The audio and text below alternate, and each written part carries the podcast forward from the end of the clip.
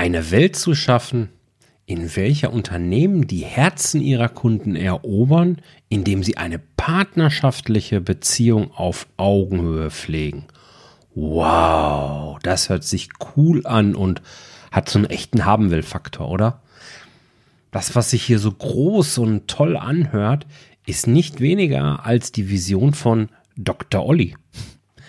Dr. Olli ist promovierter Chemiker, der schon seit mehr als 20 Jahren eben genau diese Vision verfolgt.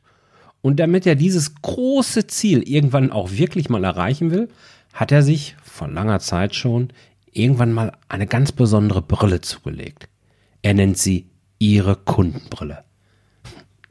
Wer ist jetzt ihre Kundenbrille oder Dr. Olli? Oliver Ratajczak nutzt diese Brille, um für seine Kunden zu prüfen, ob die Chemie zwischen Unternehmen, Kunden und Mitarbeitern auch wirklich stimmt. Oft stellt er dabei dann fest, dass dem eben nicht so ist und dann hilft er, die Ursachen herauszufinden, zu verstehen und eben abzustellen. Gemeinsam mit seinen Kunden und Oliver hat eine beachtliche Referenzliste, findet er die Stellschrauben für ein besseres Miteinander, effizientere Prozesse und somit letzten Endes auch für die wirtschaftliche Stabilität. Außerdem ist Dr. Oliver Ratajczak eben auch als Vortragsredner unterwegs und begeistert dabei seine Zuhörer mit hoher Kompetenz, die in einem lockeren und wirklich leicht verdaulichen Vortragsstil verpackt wird. Ich freue mich wirklich sehr, Oliver hier in dieser Show begrüßen zu dürfen und sage daher, lass uns loslegen.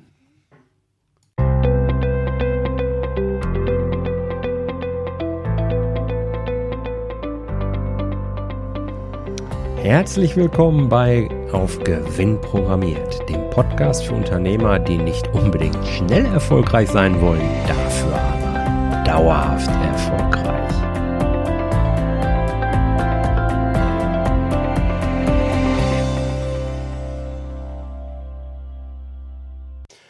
Oliver, ich behaupte ja oft, wer sich auf seine Kunden verlässt, der ist verlassen. Warum sollte dennoch jeder Unternehmer die Kundenbrille aufsetzen und welche Farbe sollte die haben?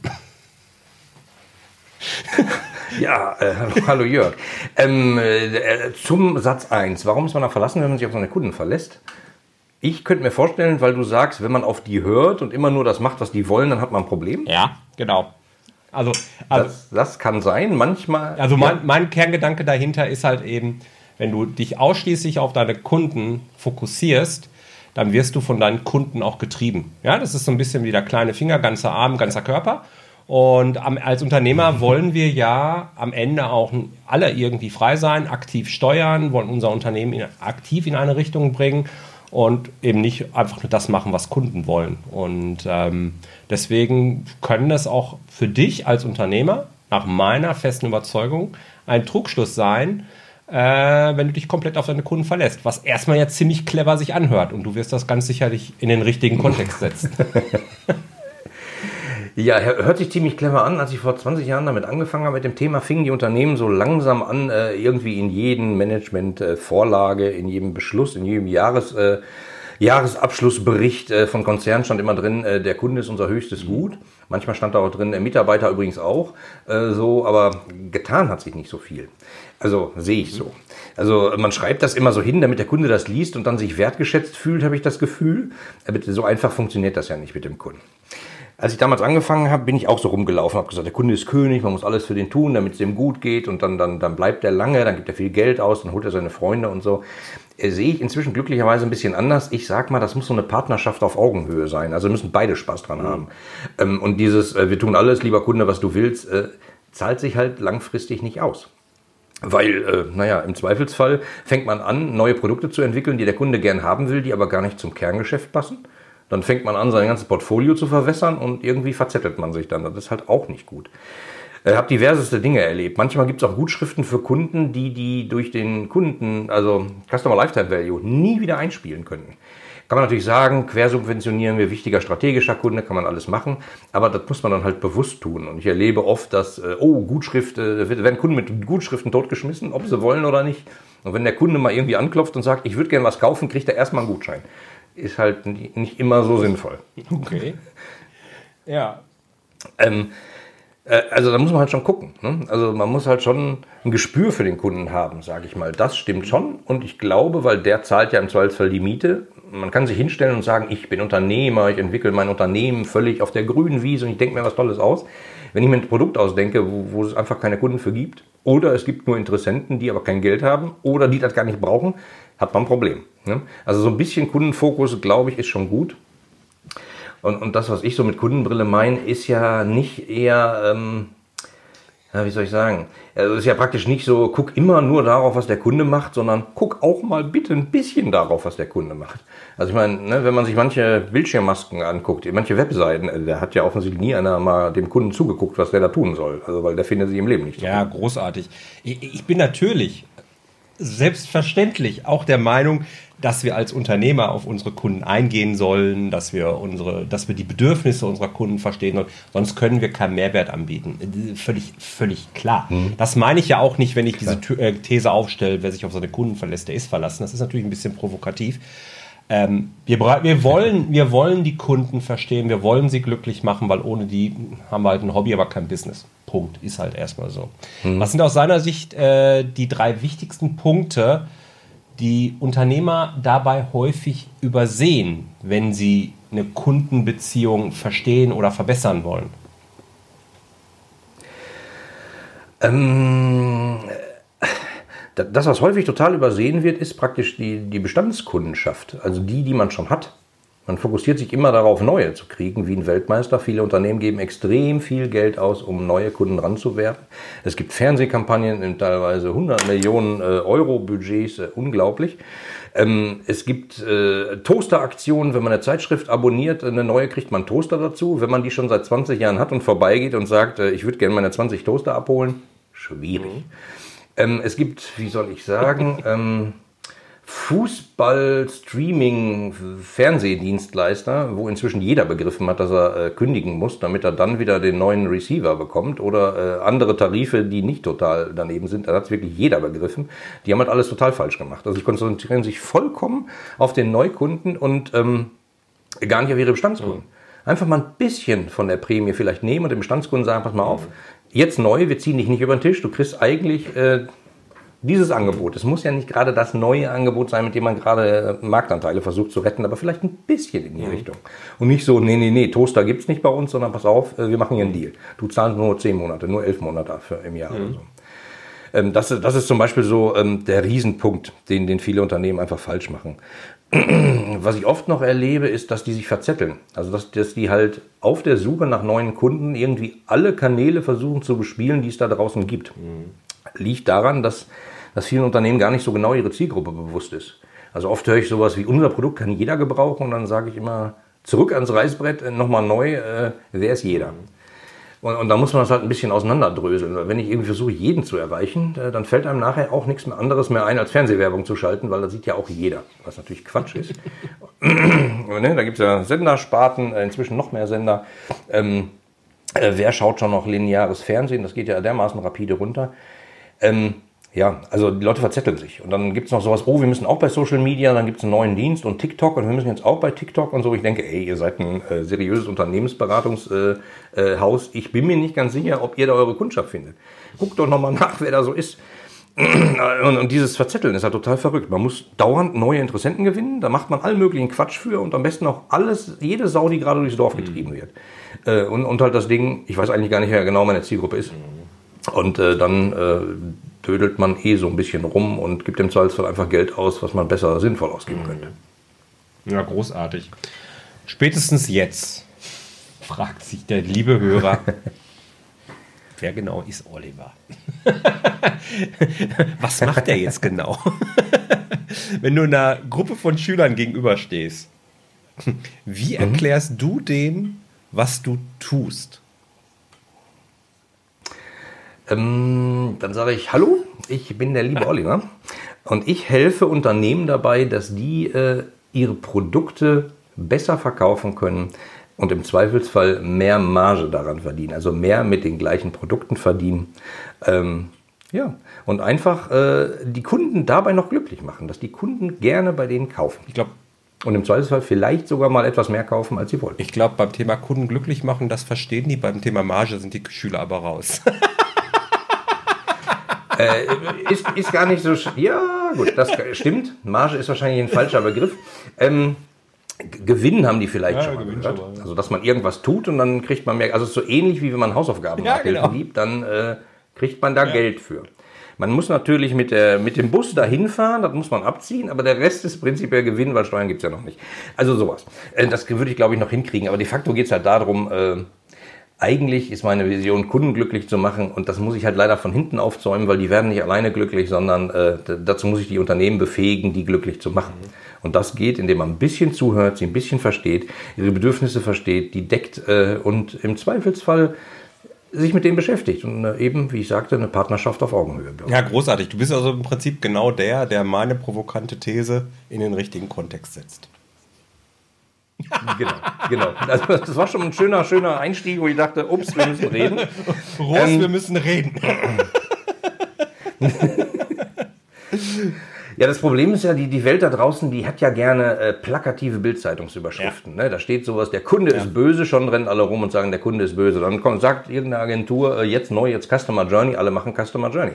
Machen die das richtig? Nein. Kleben die bunte Bilder? Ja. Und haben die Spaß dabei? Alles gut. Aber ist das sinnvoll? Nee. Man muss schon manchmal ein bisschen äh, länger und tiefer drüber nachdenken. Das tut halt weh. Mhm. Und deswegen versuche ich immer so plakative Botschaften zu vermeiden, was, äh, glaube ich, auch nicht gut ist. Ja, das, genau deswegen habe ich sie dir ja um die Ohren gehauen, weil ich das weiß. Danke.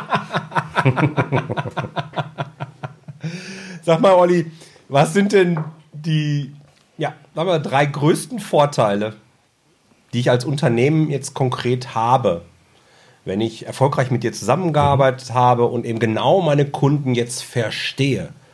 Und was wahrscheinlich auch extrem wichtig an der Stelle ist, wie kann ich das als Unternehmer oder Unternehmerin überhaupt feststellen? Verstehe ich meine Kunden denn wirklich? Also, ich meine, ich glaube kaum, dass da draußen jemand ist, der sagt, ich habe keine Ahnung, was meine Kunden von mir wollen. Ich verstehe meine Kunden nicht. Ich glaube, das sind Unternehmen, die werden eh früher oder später vom Markt verschwinden.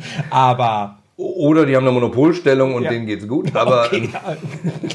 aber in der Regel der, eben nicht. Der Kunde muss da kaufen. Man hat ja auch. immer das Gefühl, boah, nee, ich bin äh, ganz eng mit meinen Kunden und ich verstehe die und so weiter. Aber ich glaube, äh, es ist wie so häufig, und wir haben da ja auch schon öfter in anderen Kontext drüber gesprochen, mhm. dieses richtig verstehen und wie kann ich das jetzt machen, das ist, glaube ich, echt nochmal ein Punkt. Also, was sind die drei Vorteile und wie, wie kriege ich das hin, das überhaupt zu verstehen? Wie, wie rum du antwortest, ist mir egal. okay, also ich sag mal, die drei Vorteile. Ähm, Stammkunden sind weniger preissensibel. Das heißt, du kannst da äh, größere, äh, Kinder sind jetzt weg, äh, Marge mitmachen, weil du den, die Produkte einfach zu einem höheren Preis verkaufst. Es gibt eine äh, Autokette, äh, Auto-Benzin-Hersteller, äh, wie soll ich sagen, also Tankstellenkette, die äh, geben eine Garantie raus, wenn man die abschließt bei denen, dann garantieren die einem, dass man maximal zwei Cent mehr bezahlt als an Markentankstellen in der Nähe. Olli liest sich das durch und übersetzt. Garantiert zahlst du mehr als woanders. Was eine schöne Garantie ist, aber die Leute äh, machen das. Also total mhm. verrückt. Also du kannst prinzipiell eben die, die Marge äh, etwas hochdrehen, aber nicht um den Kunden auszunutzen, sondern keine Ahnung, du bietest dann ja auch Service und guckst ein bisschen links und rechts. Also Marge ist ein Thema. Wenn du die Kunden verstehst, kannst du eben auch dein Portfolio ausdünnen, weil im Zweifelsfall hast du 100 Pro Produkte, die mhm. werden zwar mal so sporadisch gekauft, manchmal, vielleicht wird ein Produkt nur zweimal gekauft, aber von Firmen, die extrem groß mhm. sind, die sehr viel Image haben, die, die laut schreien, äh, wo alle immer denken, oh, unser wichtigster Kunde, ist er aber vielleicht mhm. gar nicht. Und vielleicht passt das Produkt einfach nicht. Vielleicht kann man das mal abgeben oder äh, lassen und sich auf die Kernkompetenzen fokussieren. Das ist auch so ein Ding. Mhm. Ähm, was oft vergessen wird, gerade in, in, in Zeiten der Fachkräftemangel, äh, was hat der Kunde wieder mit dem Fachkräfte und Mitarbeitern zu tun? Ähm, wenn du gute Kundenbeziehungen hast, sind deine Mitarbeiter damit auch glücklicher, weil die sich nicht so viel ärgern müssen. Und wenn die da glücklicher sind, werden die auch mal im Fußballverein, im Schützenverein und sonst wo erzählen, dass sie da ganz zufrieden sind bei der Unternehmen AG. Und dann äh, gibt es vielleicht auch mal neuen Nachwuchs. Ja. Das ist ein riesiger Hebel, den viele Unternehmen gar nicht auf dem Schirm haben, weil äh, Kunde ist da hinten und äh, Mitarbeiter sind äh, ganz woanders. Mhm. Und ich komme dann immer so rein und sage, hm, schön, ja, wie ist denn die Zusammenarbeit bei euch im Unternehmen, äh, wenn ihr hier, wenn wir heute über Kunden sprechen, wie ist die Zusammenarbeit in eurem Unternehmen und dann immer so, nee, nee, nee, äh, nee, jetzt nicht Zusammenarbeit, wir wollen Kunde.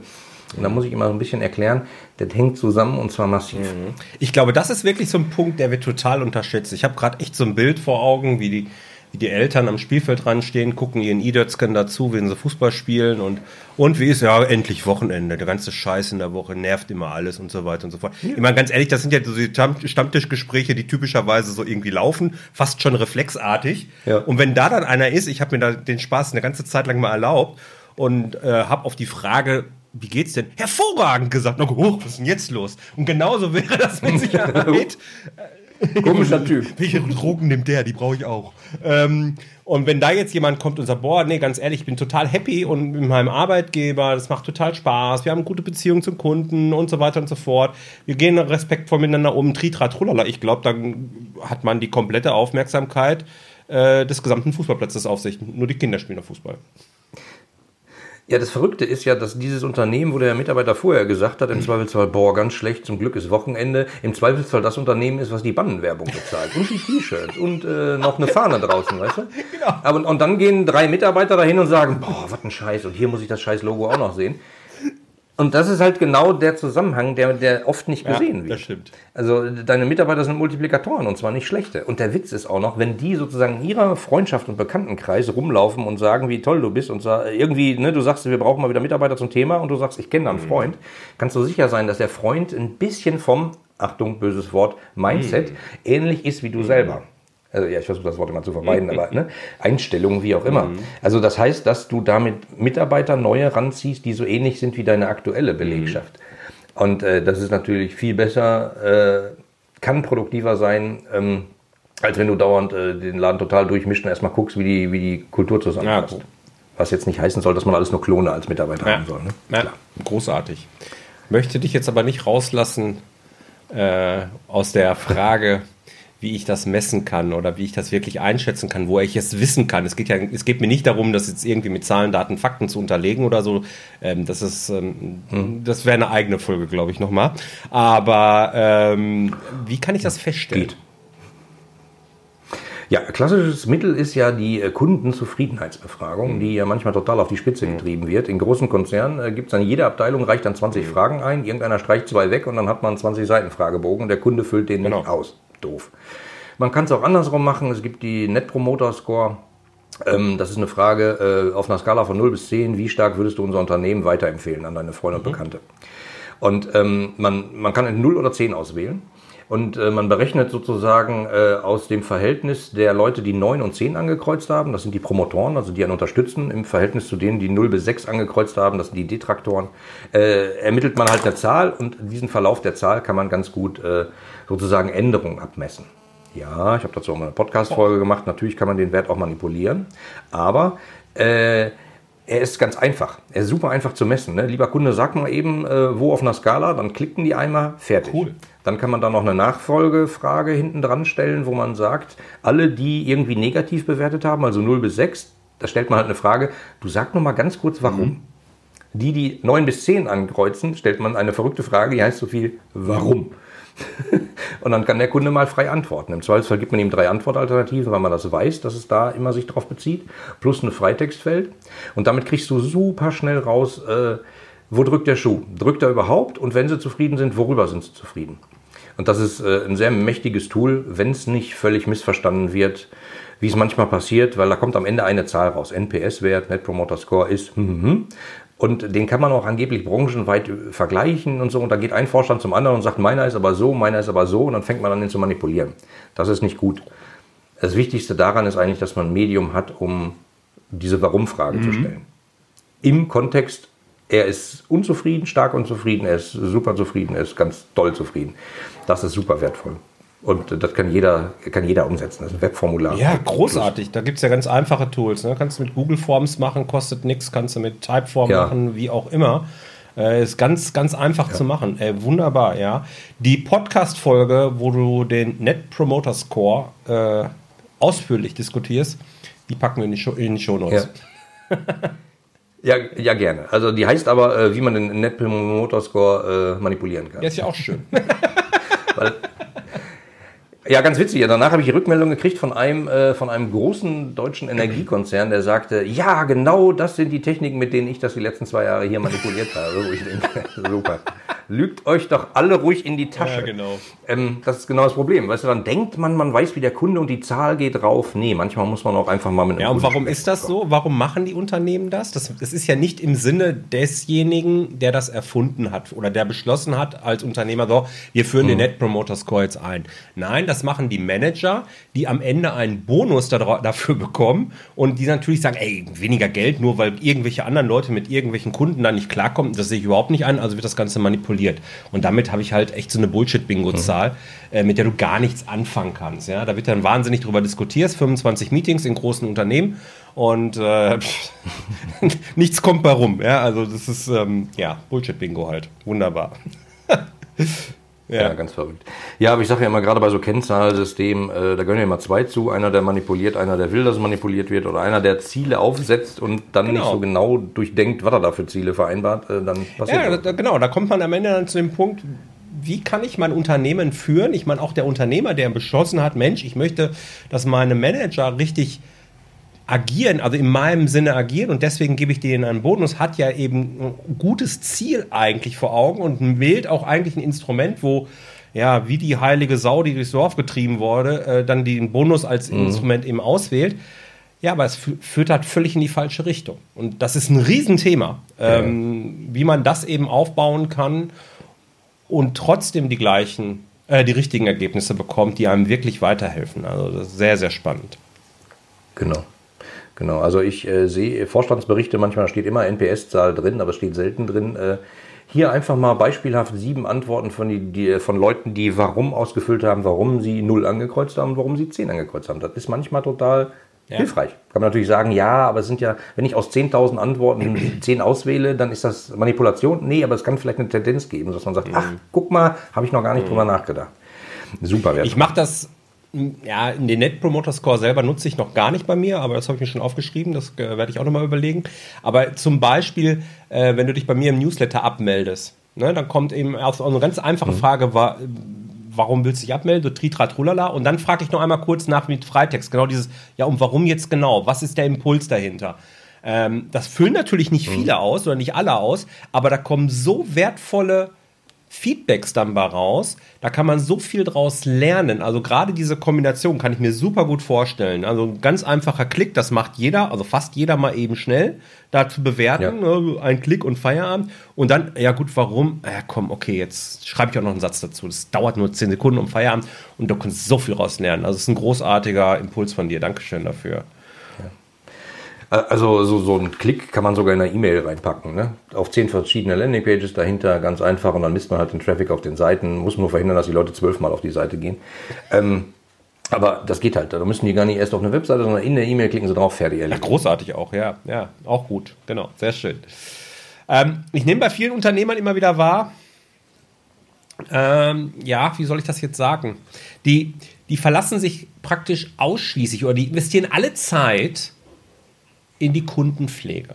Alles, was sie so haben und wenn ein Kunde schreit, dann hüpfen die, nee, dafür habe ich keine Zeit. Also gerade so im Kontext meines äh, Themas Zahlen, Zahlen und Finanzen nutzen und so weiter. Nee, meine Kunden hier und wenn der Kunde schreit, dann muss ich tanzen, weil der zahlt schließlich deine Rechnung und hin und her und was man alles überlegt. Alles irgendwie verstanden. Ich bin trotzdem immer ein bisschen skeptisch. Tatsächlich. Ähm, wie siehst du das? Wie stehst du dazu? Muss ich als Unternehmer immer sofort springen, wenn ein Kunde schreit? Hat er immer Prio oder kann ich meinem Kunden auch mal zumuten, an, in angemessener Zeit zu warten? Keine Ahnung. Ja, definiere angemessene Zeit. Also zurück zu, zu der Frage, hat der Kunde immer recht? Äh, nein. Punkt. Also da sind wir wieder beim Anfangsthema, was ich gesagt habe, Partnerschaft auf Augenhöhe. Ähm, da hat der eine mal recht und der andere mal recht und man muss sich halt zusammenfinden und man muss auch irgendwie sich vertrauen, dann, dann klappt das schon. Ähm, dem Kunden immer hinterherrennen, wenn du sagst, ja, wir müssen unsere Kunden pflegen, weil er zahlt hier die Miete, ich habe jetzt keine Zeit für so ein Zahlenthema. Das ist ja nicht wirklich Kundenpflege, sondern das ist oft Vertriebsthema, oder? Wir müssen unsere Zahlen noch retten, deswegen ist der Kunde wichtiger. Oder ich habe keinen Bock mit dir zu sprechen, deswegen schiebt man den Kunden vor. Aber dass die Leute so äh, ihren Großteil ihrer Zeit darin investieren, den Kunden glücklich zu machen, erlebe ich nicht so oft. Wird nur manchmal. Ja, nee, ich meine, ich meine es also schon mehr so dieses Thema. Ist richtig, wird häufig auch vorgeschoben, aber ähm, ich meine jetzt mehr so, äh, der Unternehmer nimmt sich vor, keine Ahnung, einen Finanzplan zu erstellen. Machen wir was richtig Trockenes.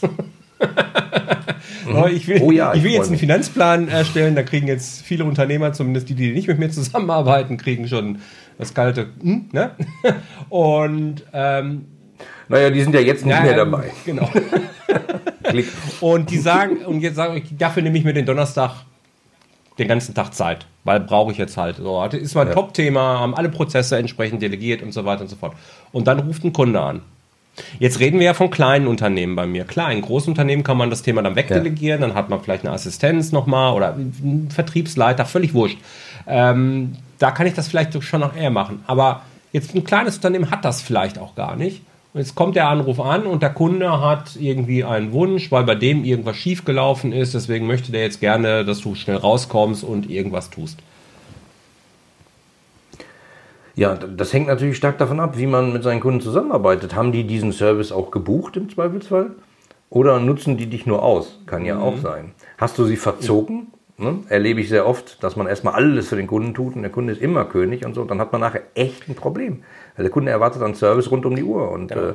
äh, ich kenne Leute, äh, Freiberufler, die kriegen abends um 22 Uhr am Samstag mal eben einen Anruf. So, jetzt habe ich gerade Zeit, lass uns mal reden, wo man denkt, äh, pff, das ist mal knapp neben der normalen Büroöffnungszeit. Genau. genau. Ähm, äh, ja, und damit tut man allen ja keinen Gefallen, weil der Dienstleister muss ja im Zweifelsfall auch mal durchatmen. Nur das wird halt vergessen, weil man ist ja selber ganz wichtig ja. und äh, die anderen sind ja pff, Dienstleister.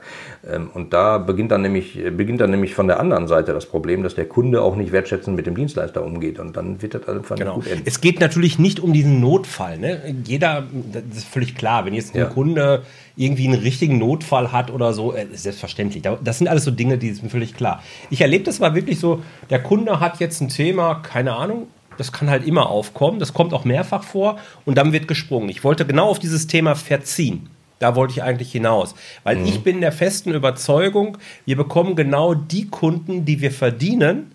Ja, und wenn wir einen vernünftigen Umgang auf Augenhöhe, ich bin ja auch für einen sehr wertschätzenden um, äh, Umgang mit meinen Kunden und ähm, natürlich hat der Kunde eine Priorität und so weiter, aber ich lasse den Kunden auch spüren, es gibt auch eine Wertigkeit für mich und mein Business. Ich möchte nicht einfach nur am, am Hungernacken eines Kunden hängen oder so. Ja, das, ist, das ist Quatsch. Ja. Auf Augenhöhe und Partnerschaft, das sind genau die Punkte. Und diese, dieses Thema Verziehen, das, das sehe ich halt eben. Und damit versklavt man sich ja dann irgendwie auch, oder? Ja, schon. Und, und, aber dann wird ab und zu mal noch ein bisschen Zuckerbrot ja. hingehalten und dann gibt es halt noch jetzt den großen Auftrag. Und wenn du den jetzt mal eben schnell machst, dann, ich habe hier noch einen ganz großen Auftrag in der Pipeline, erlebt man oft, ist gefährlich. Ähm, auf der anderen Seite erlebe ich aber auch öfter, dass äh, Freiberufler scheinbar die, äh, oder, oder kleine Unternehmen scheinbar die falschen Online-Kurse machen und denen wird dabei gebracht, äh, Kunde ist egal äh, und auf eine E-Mail antworten, ach, das kannst du auch alle 14 Tage mal machen. Äh, da kriege ich einen Anfall. Also als ich vor 20 Jahren mit dem Thema Kundenbeziehungsmanagement angefangen habe, so eine Software entwickelt habe mit meinem Team, da gab es Untersuchungen, die gesagt haben, wenn ein Kunde an ein Unternehmen eine E-Mail schickt, erwartet er innerhalb von vier Stunden eine Antwort meine Geduld ist in den 20 Jahren nicht größer geworden, eher im mhm. Gegenteil. Also ich bin da eher auf äh, Chatgeschwindigkeit programmiert und wenn nicht, bin ich enttäuscht. Äh, das ist aber mein persönliches Problem. Aber dann sowas wie, ach, E-Mails hast du geschrieben, ah, lese ich selten und so, habe ich schon mal, wo ich dann nach einer Woche denke, was, wo ist der andere Kanal, mit dem ja. ich die erreichen kann? Oder ich zumindest weiß, ich schicke das Ding dahin und du kümmerst dich und wenn es drei Tage dauert, ist auch in Ordnung.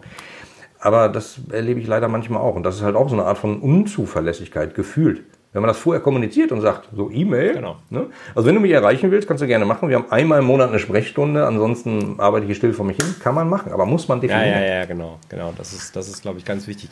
Die klaren Prozesse und die klare Kommunikation. Ne? Das ist halt am Ende immer, immer wieder das Thema, das man aufsetzen darf.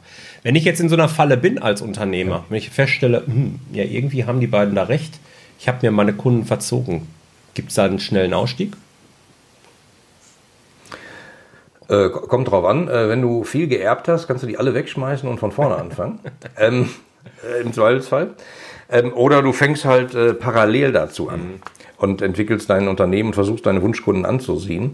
Das Problem ist, dass die verzogenen Kunden, oh Mann, wenn ich das sage, ich werde hier zitieren, ja, ich auch schon gedacht. dass die verzogenen Kunden oft auch ähm, extrem viel Energie klauen.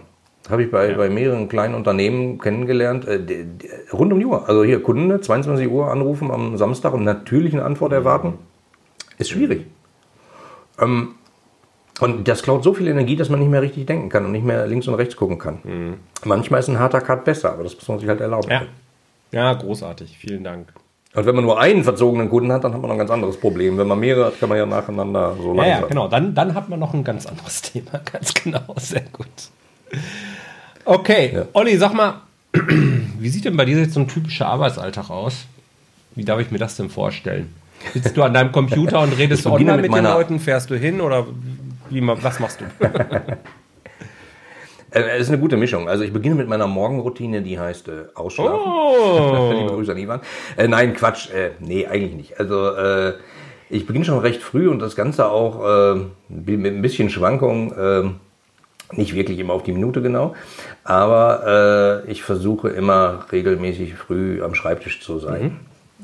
Aber ein Großteil der Zeit verbringe ich auch, indem ich Vorträge halte, also Keynotes bei Kunden. Da bin ich natürlich unterwegs und muss dann dahin. Mhm.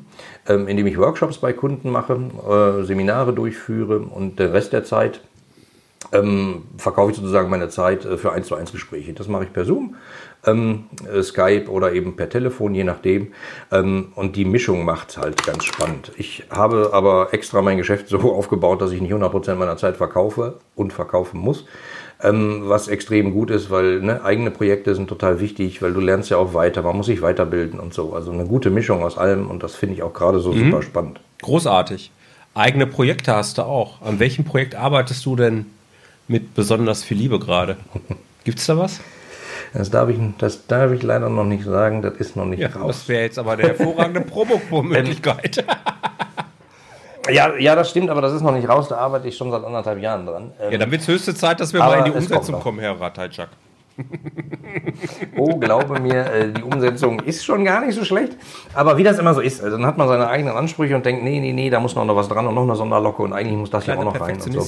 Ähm, keine Ahnung, ob das mein Lebenswerk wird. Äh, nee, perfektionistisch ist immer so eine Sache. Das erlebe ich bei manchen Leuten, dass die nie fertig werden. Äh, bei mir ist immer die Aussage, äh, du kannst arbeiten wie ein Weltmeister. Wenn es nicht auf die Straße kommt, hast du nichts getan. Also deswegen, manche Leute lassen sich vom Perfektionismus halt immer abhalten, das Ding dann über die äh, Startlinie zu schieben. Da bin ich schon dran. Also das ist halt so mein, mein Herzensprojekt, was da läuft. Natürlich geht es da um einen Online-Kurs, natürlich geht es um Kundenbeziehungen, aber okay. ähm, aber nichts, was wir momentan konkret äh, verlinken können oder wo die Kunden direkt auf dich zukommen ähm, können schon. Mein, da hast du momentan nichts. Das ist sozusagen Herzensprodukt. Ähm, wo die auf mich zukommen können, natürlich ist mein äh, Podcast, also mein Blickwinkel Kunde Podcast, äh, wo ich jede Woche halt Tipps gebe rund um Kundenbeziehungen plus gute Zusammenarbeit, interne Zusammenarbeit. Ja, jede Woche. Äh, das ist schon ein Herzensprojekt, aber kein Herzensprodukt. Ja, ja, okay. Also im Sinne von, ich verkaufe es okay. ja nicht. Ne? Verstanden, danke. ähm, momentan nehme ich das so wahr, dass überall im Internet, in der Presse, eine Krise herbeigelebt, äh, herbe, herbeigeredet wird, mein Gott. Und ähm, ich bin ja jetzt nicht so der Typ dafür, der ähm, damit so rausgeht und sagt, jetzt kommt eine Krise, vorsichtig, vorsichtig. Fakt ist aber, eine Krise wird irgendwann kommen, weil sie gehört einfach zum Leben dazu. Und jetzt ist es immer noch eine Frage, mhm. ist es eine Wirtschaftskrise, wie jetzt der Kontext, den ich gerade anskizziert habe, oder ist es eine private Krise? Das haben wir auch alle mehrfach erlebt. Ich bin mir sicher, Klar. da du auch keine zwei Jahre alt mehr bist, hast auch du schon genau. eine ein oder andere Krise erlebt. Du bist ja auch schon über 20 Jahre als Unternehmer eben unterwegs. Ähm, hm.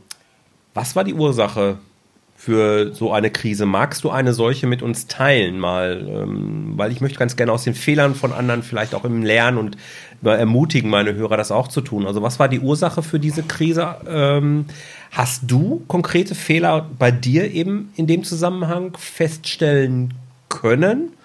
Und was war vielleicht das größte Learning, mhm. das du hier teilen möchtest? Ja, hatte ich. Also ich habe mal eins meiner Startups vor die Wand gefahren. Das habe ich mit meiner damaligen besten Freundin, äh, kennst du auch, Sabine, ähm, Und heutigen Frau? äh, gegründet.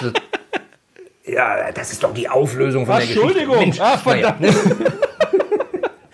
Äh, ähm, genau, also eine heutige Frau sozusagen. Wir, wir haben damals, uns damals kennengelernt, hatten beide extreme Affinität für dieses Internet. Und zwar klar, wir müssen irgendwas zusammen tun und haben halt äh, überlegt, was können wir machen. Wir waren öfter auf Kunstmärkte unterwegs und haben gesehen, dass es da extrem tolle Künstler und Designer, Kunsthandwerker gibt, die aber es nicht schaffen, sich zu vermarkten die davon kaum leben können. Und dann haben wir gedacht, warum bauen wir nicht eine Dachmarke für die? Das haben wir auch getan. Ähm, das war sozusagen so ein Vorläufer von Davanda 2005. Ungefähr zwei Jahre vor der Wander äh, waren wir damit unterwegs und haben das halt mühselig aufgebaut, hatten äh, programmiert haben wir nicht, weil meine Philosophie ist, äh, wenn man was programmieren muss, muss man nochmal drüber nachdenken, weil wenn das Problem, was du da gerade lösen willst, noch keiner auf der Welt hatte, denken nochmal drüber nach. Ähm, was viele Unternehmen falsch machen, dann wird man, äh, bastelt man und so. Also wir haben halt Standardsoftware genommen, die halt konfiguriert, wir haben ein kleines Plugin uns programmieren lassen, ja, aber nicht viel und haben halt äh, versucht, so eine Plattform aufzubauen. Haben da Künstler drauf geholt, haben für die Werbung gemacht, auch Offline-Werbung, Märkte veranstaltet etc. Ähm, ganz super spannend und wir waren total begeistert. Wir haben nebenbei noch gearbeitet, also eigentlich haben wir hauptberuflich gearbeitet und haben das Projekt nebenbei gemacht. Und äh, wir haben jede freie Minute praktisch da reingesteckt. Und diese Begeisterung hat dazu geführt, dass wir nicht so wirklich links und rechts geguckt haben, sondern wir sind im eigenen Kosmos gekreist und haben uns um unsere eigenen Probleme und das müssen wir noch machen und hier müssen wir noch und das wird auch schön.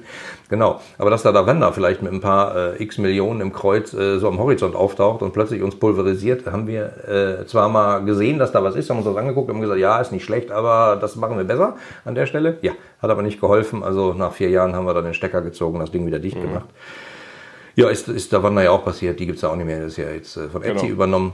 So kann das gehen, wenn man nicht auf den Wettbewerb guckt. Und das ist, äh, kann ich jedem nur empfehlen. Also so nicht, äh, nicht mal die Wirtschaftszeitung lesen und sagen, oh, Wirtschaft auf und ab, in meiner Branche ist es so. Nee, einfach mal gucken und mal reden, was da so passiert. Und wenn man mit den Kunden mal redet, kriegt man vielleicht auch mit, dass die sagen, ja, dein Service da, den nutze ich glaube ich nicht mehr, weil ich habe da einen Online-Dienst gefunden, wo du sagst, äh, was genau, zeig mal, was wo.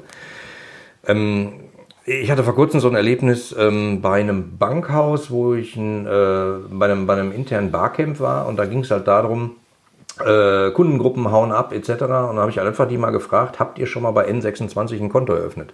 Also praktisch diese App, wo man eine App installiert und dann innerhalb der App ein Konto mit Verifizierung, Video und allem macht. Ähm, bin, bin ich selber kein Kunde, aber ich weiß, dass genau die Zielgruppe von denen, die die gerade vermissen, da ist. Äh, ja, und das Ding ist mit 3,4 Milliarden Euro bewertet, äh, das erste äh, äh, Unicorn-Fintech in Deutschland. Und äh, die hatten davon noch nie was gehört. Und dann denke ich, gute Nacht, Marie. Ja. Also dann habt ihr richtig eine Baustelle offen, weil wenn ihr davon noch nichts gehört habt, dürft ihr euch nicht wundern, wo eure Kunden hin seid und euch im nächsten Jahr dann beim nächsten Meeting nochmal fragen, wo die Kunden sind, weil die sind dann bestimmt noch nicht zurückgekommen Genau. aus Versehen. Super gefährlich. Also das hat mich total geschockt. Also die hatten davon noch nichts gehört. Nichts. Und das, äh, äh, Wahnsinn. ja, und, und das ist halt total, und das, das erlebe ich halt nicht nur bei so kleinen Unternehmern, die manchmal sagen, das nicht mitkriegen, weil ihre Dienstleistung vielleicht von irgendeinem Online-Dienst ersetzt wird, sondern auch bei großen Konzernen. Wo die denken, ja, wir sind ja groß, uns kann da nichts passieren. Hat Nokia auch gedacht. Also, Ja, Und die haben es innerhalb von fünf Jahren, glaube ich, ihren Marktanteil ein bisschen pulverisiert. ja, genau, genau. Sehr gut, sehr gut. Ja, da ist viel, viel dran. Also Wettbewerbsvergleich, äh, Wettbewerbsgespräche, Beobachtung. Ähm, ich rate meinen Kunden auch immer wieder ein offenes Wort. Such dir zwei, drei Leute aus dem Wettbewerb aus, mit dem du dich menschlich verstehst und tauscht euch mal intensiv aus. Ja, müssen ja keine Geschäftsgeheimnisse preisgegeben werden, aber über den Markt zu Fachsimpeln mal gemeinsam essen zu gehen, das ist super wichtig. Das ist super. Da kriegt man so viel mit und man kann sich gegenseitig unterstützen. Ich meine, in den allermeisten Fällen sind wir eh nicht in der Lage, als äh, einzelnes Unternehmen den gesamten Markt zu bedienen. Und ähm, wenn man da gemeinsam irgendwie agiert und sich abstimmt, das ist super, super wichtig. Und für mich war es eigentlich selbstverständlich, dass man das immer wieder tut. Und ich stelle immer wieder in den Kundengesprächen fest, da sind ganz viele, die reden einfach nicht miteinander, die wollen auch partout nicht, weil nein, der klaut mir meine Ja. silbernen Löffel. Also ganz fürchterlich. Also ja. Ja, da, das ist wieder das Thema Positionierung. Ähm, wenn du einen Wettbewerb hast, bist du nicht spitz genug positioniert, habe ich Auch mal gehört. Ähm, aber lange Rede, kurzer Sinn. Also wenn zwei Leute dasselbe anbieten, sind es halt immer noch zwei verschiedene Ja. Leute. Und das hat was mit Sympathie und Aura und Ausstrahlung zu tun, ob das passt Genau. aber eben nicht. Und äh, das muss man eben halt nur mal bewusst Genau. sein. Und äh, ma- manche Unternehmen kriegen das ja ganz gut hin. Die treffen sich dann mit ihren Wettbewerbern, äh, die sind dann aber nachher wegen Kartellabsprachen äh, vor Gericht. Also muss man halt auch nicht auf die Spitze Genau. treiben. Aber sich mal zu unterhalten und zu gucken, was macht ihr denn so, äh, kann ja schon damit beginnen, dass man mal so guckt, was treiben die anderen online, was machen die auf der Webseite, Ja. wie sieht ihr Newsletter aus, was Genau. tun die? Äh, nur, nur, nö, will ich nicht, ich abonniere den Newsletter nicht, dann sieht er, dass ich den abonniert habe. Ja, es gibt auch keine anonymen E-Mail-Adressen. Ähm, also, Ja. Ja, ja, genau. Also da wirklich ähm, ja mal offen zu sein und mit den Leuten zu reden, einfach ein Gespräch zu machen, das ist so wertvoll und ähm, ja, das ist so. Weil genau dieses Thema, der, der Mensch macht das Unternehmen ja am Ende zum Besonderen und wir ziehen als Menschen und wenn wir mehrere Mitarbeiter haben, dann ist es eben die Gruppe an Menschen, ziehen wir unsere Kunden an. Das ist ja so dieses Thema Bauchgefühl, was ich auch immer wieder bringe, wo ich sage, okay, wenn du deine Zahlen als, als Spiegel deines Unternehmens mit deinem Bauchgefühl mischt und daraus dann etwas machst, dann wird es immer einzigartig. Immer. Weil das hat kein anderer. Und genauso ist es ja halt auch. Das ist eine schöne Brücke zum Thema Finanzen und äh, ich weiß, dass ich jetzt dein Lieblingsthema auch äh, anspreche. Aber als Unternehmer, als Unternehmer ist es ja nun mal so, du kommst nicht drum herum und ähm, du gehst, musst dich mit dem Thema Finanzen beschäftigen, äh, wenn du dauerhaft überleben willst. Das tust du seit 20 Jahren, also wirst du da auch ein paar gute Tipps und Tricks haben. Was ist vielleicht dein bester Tipp, den du meinen Hörern mitgeben kannst im Umgang mit Zahlen und Finanztaten? Ähm, das kann jetzt natürlich auch ein Buch sein, das kann eine Webseite sein, was weiß ich was. Oder eben ein, ein, ein Lifehack, äh, den ich vielleicht auch noch nicht kenne. Ja, der Lifehack ist, ex, äh, der ist mir, der ist mir gerade eingefallen. Ich glaube, äh, den, den Ja, sage ich hau jetzt raus. mal, den hat man mir nämlich gegeben, als ich mich selbstständig gemacht habe. Äh, Da hat mir jemand gesagt, Oliver, jede Einnahme, die du hast, teilst du durch zwei und legst 50 Prozent davon auf ein getrenntes Konto. Und äh, das hat keinen Ausgang, außer äh, den Schlüssel hat nur das Finanzamt. Ähm, das muss man sich erlauben können, ja. Äh, Aber wenn man das nicht tut und anfängt, seine, seine potenziellen Steuerausgaben äh, schon vorher abzufrühstücken, äh, hat man nachher eine Baustelle offen. Also ähm, dann muss man lieber daran arbeiten, dass man sich das erlauben kann. Also das war ein extrem wertvoller Tipp. Also ich bin manchmal, ich war fassungslos, äh, wirklich fassungslos, wie unser Finanzsystem hier so funktioniert und dass man dann nach zwei Jahren zum ersten Mal plötzlich eine Zahlung hat, die in dem Fall bei mir gar nicht so schlecht war. Und danach das Finanzamt gleich ankommt und sagt, weil die schon so toll war, hätten wir die gerne nochmal und nochmal und nochmal. Ähm, wenn man da nicht darauf vorbereitet ist, kann einem das das Genick brechen, was auch, glaube ich, der Hauptgrund ist, warum viele Unternehmen Exakt. pleite gehen, weil die ja so überrascht sind von den Steuern. Exakt. Äh, also das ist, das ist jetzt ein Deppentrick, sage ich mal, der ist total simpel. Ne? Hälfte des Geldes nehmen, in Sparschwein tun und nicht anfassen. Äh, Ähm, äh, ka- kann halt jeder. Aber äh, trotzdem muss man ja durch die Zahlen auch noch ein bisschen durchblicken und da äh, also ich äh, versuche da jemanden zu finden, dem ich vertrauen kann, den ich glücklicherweise gefunden habe. Sehr gut, großartig. Ähm, Abschlussfrage, lieber Oliver. Stell dir vor, du hast die freie Wahl. Es gibt keine Hürden, keine Grenzen. Was würdest du machen? Wo würdest du es machen? Wo würdest du leben? Und besonders spannend, was hätte der Rest der Welt davon? Ja, also ich glaube, ich würde gerne auf einem alten Bauernhof wohnen, mitten im Grün, aber nicht ganz so weit im, im platten Land, sondern schon nah, stadtnah angebunden. Ich würde meinen Tag so gestalten, wie ich es gern würde. Und äh, würde gern zu Konferenzen gehen, wenn ich dazu Lust habe. Und ich würde Themen bearbeiten, zu denen ich Lust habe. Ich würde Kunden glücklich machen. Ähm, ja, und äh, was hat die Welt davon? Also genau so lebe ich. Und das ist korrekt so, wie es ist. Genau, du hast gerade exakt dein Leben beschrieben. Sehr schön. ja, aber das ist doch schön. Das ist doch schön, wenn du so glücklich bist und das alles für dich zusammenpasst. Großartig. Lieber Oliver, vielen, vielen Dank für dieses äh, sehr spannende, kurzweilige Gespräch. Ich glaube, da war wahnsinnig viel Input wieder dabei. Ich habe mir zwei DIN A4 Seiten hier mitgeschrieben. Ähm und das, obwohl wir uns öfter austauschen. Ja, verrückt, Ja, wie ja, das manchmal genau. so ist, ne? wenn man sich dann Großartig. doch mal hm, zu zweit Alle Zahlen, ach, alle Zahlen sage ich schon. Alle Links packe ich natürlich in die Shownotes zu dir und wann immer da irgendwie eine Frage ist oder so, geht direkt zum Oliver, wenn es um das Thema Kundenbeziehung geht. Ihr merkt, Oliver redet über das Thema Kundenbeziehung auch in einer sehr lockeren Art und Weise und hat noch richtig Ahnung von dem, was er sagt. Das ist das Entscheidende, ja. Drüber, Ja, das mögen andere Ja, ich das- ich bin ja anderer. äh, Ein paar, paar Referenzen haben das mal geschrieben. Ja, das auch. mich, ja. Guckt euch mal die Referenzliste an. Das ist schon cool. Oliver, ich wünsche dir noch eine tolle Zeit. Vielen, vielen Dank. Ich danke dir sehr, hat mir Spaß gemacht. Bis denn, tschüss. Das war die 57. Episode von Auf Gewinn programmiert. Lieber Oliver, dir nochmal auch an dieser Stelle ein herzliches Dankeschön für deine Zeit und deine ganz tollen Tipps. Ich bin mir ganz sicher, dass viele meiner Zuhörer sehr begeistert diese Folge verfolgt haben und sich den einen oder anderen Tipp sicherlich aufgeschrieben haben, um ihn umzusetzen. Und genau das rate ich dir, lieber Zuhörer. Mach das. Solltest du die Serie, äh, solltest du die Episode unterwegs gehört haben, mach es nochmal zu Hause. Da waren so viele geile Sachen dabei. Das lohnt sich, da mal drüber nachzudenken, wie du sie entsprechend in deinem Unternehmen umsetzen kannst. Und wenn du Hilfe brauchst, Dr. Olli ist garantiert für dich da. Alle Links, die für Oliver Ratajczak jetzt interessant sind, äh, packe ich natürlich in die Show Notes.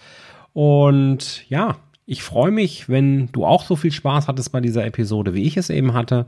Und wenn du beim nächsten Mal wieder dabei bist. Bis dahin wünsche ich dir alles Gute. Dein Jörg. Tschüss.